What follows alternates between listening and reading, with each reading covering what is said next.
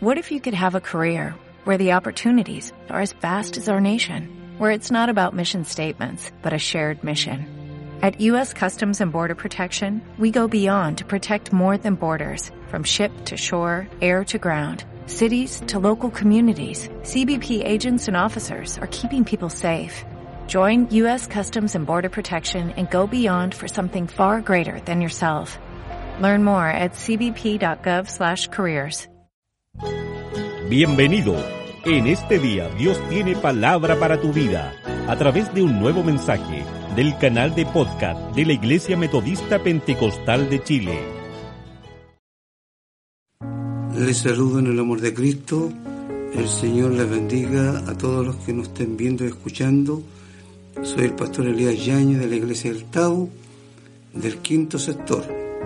Y el Señor nos da la gracia para analizar un mensaje de contingencia mundial que está ubicado en Mateo 24. Desde el versículo 3 al versículo 8, dale lectura en el nombre del Señor Jesucristo. Dice así, y estando él sentado en el monte de los olivos, los discípulos se acercaron aparte diciendo, dinos cuándo serán estas cosas que señala, qué señal habrá de tu venida y del fin del siglo. Respondiendo Jesús les dijo, mirad que nadie os engañe, porque vendrán muchos en mi nombre diciendo yo soy el Cristo, y a muchos engañarán. Y oiré de grandes guerras y rumores de guerra, mirad que no os turbéis, porque es necesario que todo esto acontezca, pero aún no es el fin, porque se levantará nación contra nación y reino contra reino, y habrá peste y hambre y terremoto en diferentes lugares, y todo esto será principio de dolores. El Señor bendiga la lectura de su palabra en nuestros corazones. Estamos viviendo, mis hermanos, los principios de dolor en estos mismos instantes. Y lo que Jesús señaló en forma privada a sus discípulos está aconteciendo hoy. Ya han pasado casi dos mil años y se está cumpliendo al pie de la letra lo que Cristo dijo. Y nosotros podemos ver que los falsos Cristos, porque el alma más poderosa de Satanás es el engaño. Y tiene mil formas para engañar. Disfraza de mil maneras la mentira para hacerla aparecer como verdad y ante los ojos de los seres humanos muchos eh, la creen y la siguen. De hecho, todas las grandes sectas que han nacido son a base de mentiras. Grandes sectas que han aparecido saliendo de una iglesia evangélica hoy son poderosas en el mundo, con filiales en todo el mundo, poderosas en dinero y una doctrina totalmente fuera del contexto bíblico. Es porque Satanás siempre eh, perfecciona el engaño. Y Jesús lo dijo. La primera recomendación que dio a sus discípulos, mirad que nadie os engañe. ¿Cómo hoy debemos mantenernos tan firmes a los pies de la palabra del Señor, la palabra Señor genuina, porque se corre el riesgo incluso en estos tiempos de que la, la Iglesia Católica, su jefe máximo, dice que la Iglesia está, la Biblia está obsoleta y que hay que cambiarla, hay que renovarla, y ya está buscando una comisión para redactar eh, una nueva Biblia a los nuevos tiempos. Es algo que jamás a alguien se le había ocurrido, sin embargo estamos en ese mismo instante. ¿Cuánto debemos cuidar nuestras Biblias? Porque las Biblias que van a salir después van a venir adulteradas. Y el Señor eso es lo que no quiere. Dice bien claro, y sentándose él en el monte de los olivos, el sitio eh, venidero de Jerusalén por los romanos, algunos 37 años más tarde comenzó en este punto exacto donde Cristo se sentó. Sabemos que la destrucción de Jerusalén después de 70 años, ahí los romanos, en el mismo lugar donde Cristo se sentó a dictar estas normas a sus discípulos, comenzó el sitio a Jerusalén, lo que después fue una gran destrucción. Todo tiene un símbolo, todo el Señor lo tiene eh, calculado, no hay nada al azar. Entonces dice, le acercaron los discípulos en privado, queriendo decir que ellos como discípulos tenían derecho a una verdad y no el resto de la gente que estaba alrededor. Pero Jesús eso no lo miró así y les dijo, dijo, y ellos le dijeron, ¿cuándo serán estas cosas? ¿Cuándo será el fin de la era, el fin de este siglo, el fin de esta vida mundana que hoy conocemos? Y estamos llegando a ese fin. Sabemos que, de acuerdo bíblicamente, Israel que es, el, el reloj del mundo, el reloj de Dios para anunciarnos tantas cosas, ya lleva 74 años de vida, de independencia. No olvidemos que en, en el año 48, el 14 de mayo, fue cuando se declaró la nueva nación de Israel y en su palabra está dicho que en un día el mundo iba a dar a luz una nación y esa fue Israel. Ya se, entiende por un siglo, por una era, de acuerdo a la vida del, del, ser humano, 60, 70, 80, y ahora con la nueva tecnología de la medicina, muchos hombres y mujeres están llegando a los 100 años. Eso es cálculo solamente de Dios. Nosotros no podemos dar día, fecha, nada, pero sabemos que ya llegando a los 70, un ser humano comienza ya a, mm, a pensar y aceptar que luego llega su fin, porque está viviendo los días como Jesús lo dijo, 60, 70, 80. Entonces la era está marcada por Israel. Israel lleva 74 años de vida, puede que llegue a los 80, puede que no. El rapto será 7 años antes. Por lo tanto, estamos viviendo justo, mis hermanos, hoy, en este momento, y a todos los que estén, estén escuchando, ese momento. Ahora, referente a la primera recomendación que Jesús le da a sus discípulos, cuídense que nadie os engañe. El engaño está en todos los niveles, en todas las áreas, en todas las instituciones, inclusive hasta las instituciones religiosas. Vemos cuántos hombres se autodenominan apóstoles, profetas, enviados de Dios, que Dios les dijo esto, que Dios les dijo lo otro. Y el cristiano no necesita que tanto esas cosas, necesita que se interiorice de la palabra, está todo escrito en su palabra. No es necesario un profeta. Los profetas eran en los tiempos cuando la Biblia no existía y no había dónde eh, eh, recurrir para saber sobre lo que Dios quiere el ser humano, por eso que el Señor profetas. Pero la profecía mayor está en la palabra, ya no es necesaria. Y menos apóstoles porque los apóstoles fueron en los tiempos de Jesús y de ahí no hay más apóstoles. Pero la soberbia del ser humano, por creerse más que otros y se autodenominan apóstoles y realmente son gente que han caído en tantas infracciones de, de pronosticar cosas y aún así, cayendo en esos fracasos, siguen autodenominando profetas y apóstoles. Bueno, como dice Apocalipsis, el que esté limpio, límpiese más y el que esté sucio, ensúciese más. Nosotros estamos viviendo ese momento donde Dios y Jesucristo está preocupado de los que se van a salvar en el arrebatamiento.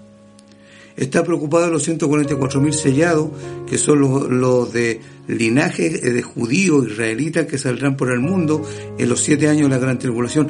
No son ese número que dicen algunos una secta que lleva el nombre de, de testigos de Jehová, que son ellos, no. Ellos son mucho más en el mundo entero, más 144.000. Esos son netamente de las tribus de Israel, 12.000 de cada tribu. Y usted suma, llega a esa cifra exacta. Hay mucho engaño en el mundo, mucho.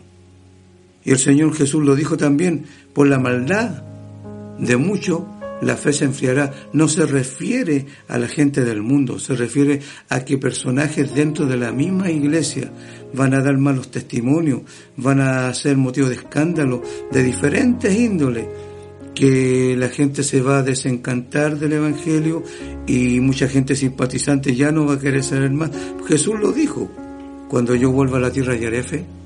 Estamos viviendo esos tiempos donde dentro de las iglesias, instituciones religiosas, protestantes, pentecostales, están pasando cosas no gratas, no agradables, que enlodan el bendito nombre de Jesús, ensucian la imagen del Evangelio. Pero eso, lo, como Jesús lo dijo, nosotros tenemos que aceptarlo, pero no, no aceptarlo de la manera que tiene que ser así, no. El Señor no quiere que las cosas sean así. Somos los seres humanos que estamos actuando mal cuando el hombre y la mujer no se ha convertido de verdad al Señor, no ha tenido el bautismo del Espíritu Santo en su ser, obviamente que puede ser motivo de tropiezo para otro. Pero cuando usted ha tenido el bautismo del Espíritu Santo, sin duda, cada día el mismo Espíritu Santo le va a ir llevando, empujando a convertirse más, a consagrarse más, a buscar la amistad con Dios, a buscar la oración, el cántico, la alabanza, la lectura.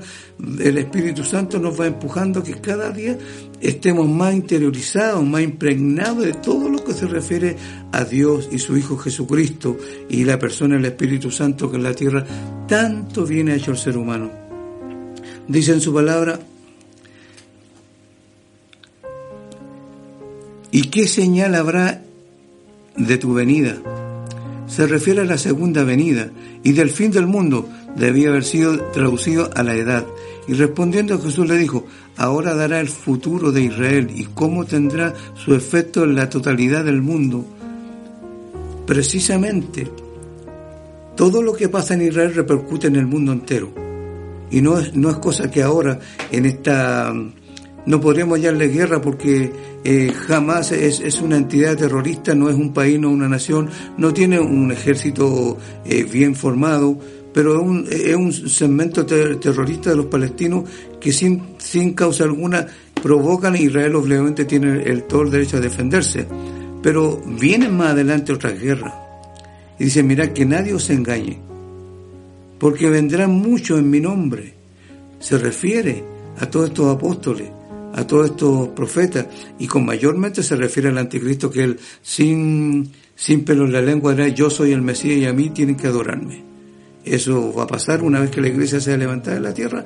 Empieza el, minuto uno, donde aparece el, anticristo en majestad y gloria en el mundo, ocupando un cargo muy importante a nivel mundial no va a ser presidente de una nación, sino que va a ser un cargo a nivel mundial donde bajo su tutela tendrá muchos reinos, muchos países, muchos presidentes y con todos los, los nexos que han firmado ya él va a poder gobernar el mundo entero. Dice, yo soy el Cristo y a muchos engañarán. El mayor de estos será el anticristo, quien afirmará ser el Mesías. Y oiréis de guerra y rumores de guerra han abundado desde el comienzo, pero se acelerará durante la primera mitad de la gran tribulación. Mirad que nadie, mirad que no os turbéis, tocante a los verdaderos creyentes. Claro, a los que hoy creemos, los que hoy mantenemos la fe, que no nos turbemos por las cosas horribles que han de venir, las que ya estamos viviendo, porque este este fenómeno de la pandemia, que es un, algo de efecto mundial, no es una cosa así tan menor, es un efecto muy grande que está distorsionando en muchas naciones las economías, las estructuras sociales, la estructura económica de una nación, está empobreciendo muchas naciones, está pasando hambre mucha gente, eh, sin dejar eh, fuera de margen lo que pasa en, en continente en la India que hace mucho tiempo vienen muriendo gente de hambre, no tienen que comer, no tienen recursos. Entonces, eh, eh, hambre en el mundo ya en, mucho, en muchos años atrás se viene esto y ahora se va a intensificar más. Entonces debemos tener mucho cuidado con eso y no turbarnos. ¿Qué se refiere a no turbarnos? No pensar, pero ¿dónde está Dios? Si Dios es amor, ¿por qué pasan estas cosas? Y Dios no quiere que pasen estas cosas. El Señor lo dijo bien claro, la paga del pecado es muerte. El ser humano elige lo que estamos viviendo, no es que el Señor quiera que esto pase. Mire, por ejemplo, en estos momentos lo que está pasando en la India. Están matando, quemando iglesias cristianas, están eh, asesinando a cristianos, a, hombres que exponen la vida en misiones, sin embargo lo están matando en la India. Ellos, ellos adoran animales en vez de adorar al Dios vivo. Entonces, en ella una turbación tan grande que nosotros no podemos responder, ni Dios es malo por eso, es que el ser humano ha buscado esa necesidad. Entonces nosotros debemos ir meditando en eso, mis hermanos y hermanas, de que es necesario estar más firme que nunca, no turbarnos, porque eso sería muy terrible que alguien por lo que pasa en el mundo se aleje de Dios, se aleje de la iglesia y se olvide de lo, de sus propios votos que ha hecho el Señor, se olvide las maravillas, los milagros que Dios ha hecho con él. Y oiré de guerra y rumores de guerra. Han abundado desde el comienzo, dice, porque es necesario que todo esto acontezca. ¿Se da cuenta? Es necesario que esto acontezca. ¿Para qué? Para que venga lo que sigue para que el Señor venga a arrebatar la iglesia es necesario que esto acontezca, porque se levantará nación contra nación, reino contra reino, y habrá hambre y pestilencia y terremoto en diferentes lugares. Eso, eso está sucediendo Y todas estas cosas son el principio de dolor. O sea, esto no es nada, mis hermanos y hermanos, para lo que viene después. Lo que viene después es algo terrible que la iglesia no lo va a ver, no lo va a sufrir, no lo, no lo va a soportar, porque el amor de Dios es tan grande para con nosotros que nos va a permitir que nosotros suframos eso. Así como destruyó Sodoma y Gomorra, sacó a Lot y su familia para que no sufriera, ¿ve? Pero la mujer de Lot volvió hacia atrás la mirada, eh, llorando la pérdida que iba a tener porque ella como que le gustaba ese mundo. Pero nosotros, mis hermanos, debemos desligarnos de este mundo y no pensar en lo que vamos a perder, no, pensemos en lo que hemos de ganar si nos acercamos cada día más al Señor. El Señor nos bendiga en esta hora para que tengamos en cuenta el tiempo que estamos viviendo. Lamentablemente hay un 50% de la iglesia en el mundo entero de que no, está durmiendo, está indiferente, él cree que todo esto va a pasar y vienen los tiempos mejores, vamos a volver a ser felices y todo nos irá bien y no se preocupa de leer la palabra del Señor que tiempos mejores no vendrán. Pero felizmente hay un 50% que relata a las vírgenes que son las vírgenes prudentes que estamos esperando al Señor y cada día estamos echando más aceite a la vasija, más presencia de Espíritu Santo buscando a través de oración, de ayuno, de servicio, cosas que el alma nuestra esté viva y despierta cuando suene con voz de trompeta que el Señor viene por su iglesia. Señor nos bendiga en esta hora, mis hermanos y hermanas.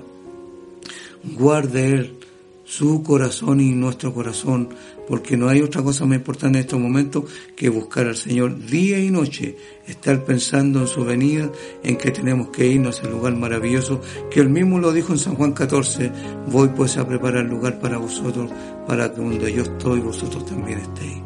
La gracia del Señor sea con todos ustedes y para Él sea la honra y la gloria desde ahora y para siempre. Amén. Agradecemos que te hayas sumado a este nuevo mensaje. Recordamos que puedes acompañarnos en Facebook, Instagram, Twitter y YouTube, como también en el sitio web www.impch.org